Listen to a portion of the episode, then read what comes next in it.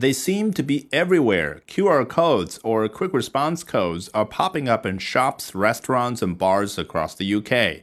From Thursday, they will be in almost every public space, with businesses encouraged to plaster QR codes across their premises as part of the much delayed launch of the NHS contact tracing app.